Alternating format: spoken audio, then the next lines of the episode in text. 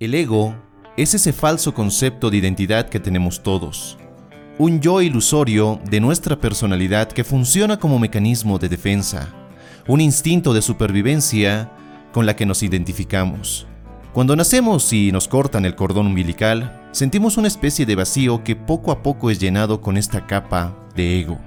De esta forma, nos separamos de nuestra verdadera identidad, de la felicidad, amor y sabiduría, recursos con los que todos nacemos, pero que son sustituidos por esta capa llamada ego, donde se encuentran las creencias, los valores, aspiraciones y todas aquellas cosas que creemos que son parte de nuestro ser, como el acento, el idioma, la forma de pensar o tu deporte favorito. Toda esta programación adoctrina al ego a sentirse especial, a sentir que todo debe beneficiarle, que nada debe perjudicarle.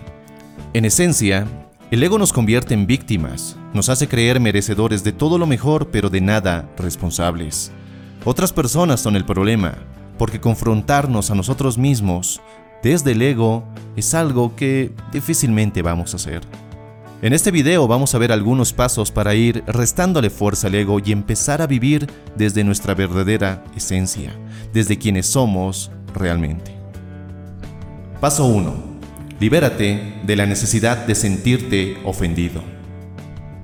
Sentirte ofendido por lo que hacen o no hacen las demás personas es igual que molestarte todas las mañanas por el clima, por si es un día soleado o si llueve, por si hace frío o calor. Sentirte ofendido por la conducta de los demás no es razón para quedarte inmovilizado. Lo que te ofende solo contribuye a debilitarte. Si buscas ocasiones para sentirte ofendido, ten por seguro que las encontrarás, en todas partes y en toda persona. Es simplemente tu ego en plena acción, convenciéndote de que el mundo no debería ser como es. Sentirte ofendido te aleja de conectar no solo con las demás personas, sino, y más importante, contigo mismo. Te impide conectar con la fuerza de intención para crear tu vida y más bien te deja una energía muy destructiva. El ego es victimista le encanta culpar a otros, pero nunca vernos a nosotros mismos al espejo, reconociendo que muchas veces somos nosotros los culpables de lo que nos sucede. Además, ten en cuenta que lo que odias en otras personas es algo que ya existe dentro de ti. En cierta forma, reflejas tu falta de carácter, tu impotencia, tu falta de acción, tu falta de propósito en otras personas. Y por ello te molesta tanto. Sentir necesidad de protestar, de ofenderte, es solo una clara prueba de que te importan cosas que no deberían importarte. Las personas son como son, el mundo es como es, y lo único que te queda es aceptar las cosas. Resistirte solo hace que aquello que te molesta persista más en tu vida. Paso 2. Libérate de la necesidad de ganar. Al ego le encanta dividirnos entre perdedores y ganadores. Le encanta hacerte sentir que todo en la vida es una competición y que si no haces tu mejor esfuerzo con el fin de superar a otros, vas a perder en la vida. Esta es una clara muestra de alguien que vive con desesperación, con escasez y con una mentalidad que únicamente se enfoca en satisfacer a su ego. Si lo piensas bien, no puedes ganar todo el tiempo. No siempre saldrás victorioso. No siempre las cosas te saldrán como tú quieres o esperas. A momentos fallarás, caerás o desistirás. Y eso es parte del camino. Pero tu ego no quiere sentir que se ha equivocado, que ha fallado, que eso de lo cual estaba tan seguro en realidad no lo era. Tener la necesidad de siempre ganar es compararte con otros, y hacer esto es caer en esa trampa de siempre estar compitiendo con los demás. Ten presente esto, siempre habrá alguien mejor. Por más rápido que seas, por más inteligente que seas, por más duro que hayas trabajado, habrá alguien que lo hará mejor. ¿Por qué debería dolerte esto? En realidad, no debería. No tendrías por qué compararte con otros. Si lo haces, en realidad es tu ego quien está hablando, no tú. Paso 3. Libérate de la necesidad de tener razón. Este es otro truco que utiliza el ego para hacerte sentir que eres superior o que deberías ser superior a los demás. ¿Cuántas veces has visto a esas personas que quieren tener la razón a como de lugar? Pareciera que nada les importa, que nada es más importante que ganarle a otra persona una discusión, que el otro admita que estaba equivocado, que él o ella siempre tuvieron la razón.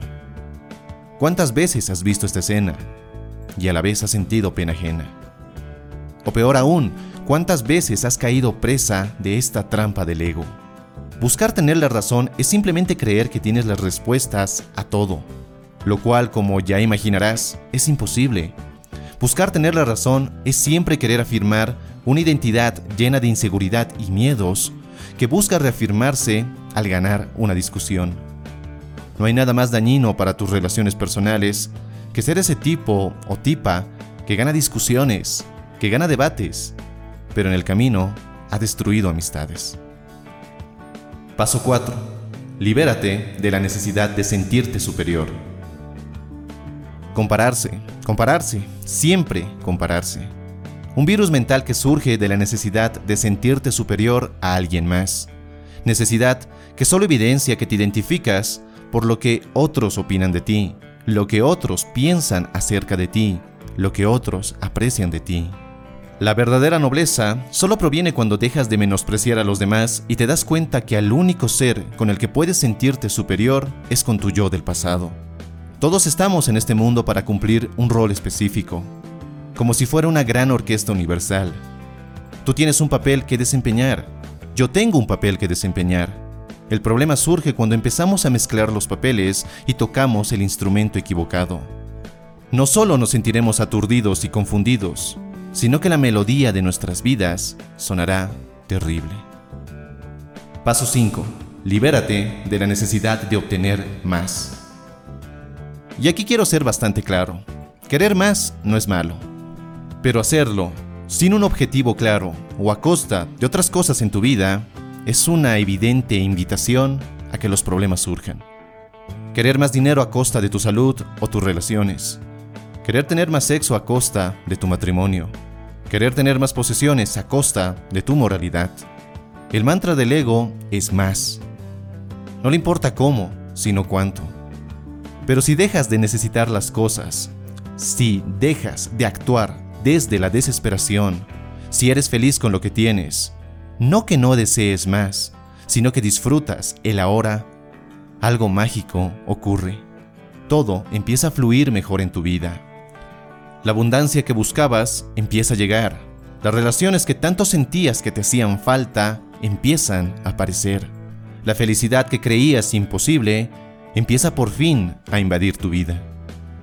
Liberarte de la necesidad de tener más es soltarte y confiar en ti, en que puedes hacerlo sin entrar en la desesperación o frustración.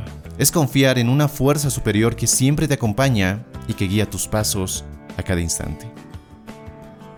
Espero que este video te haya gustado y si es así déjame tu poderoso me gusta y no olvides suscribirte y activar la campana de notificaciones para no perderte de ningún video. Y si quieres seguir forjando tu mejor versión, te dejo un par de videos que sin duda te ayudarán enormemente. Soy Dante García y nos vemos en nuestro siguiente y potenciador encuentro. Hasta la próxima.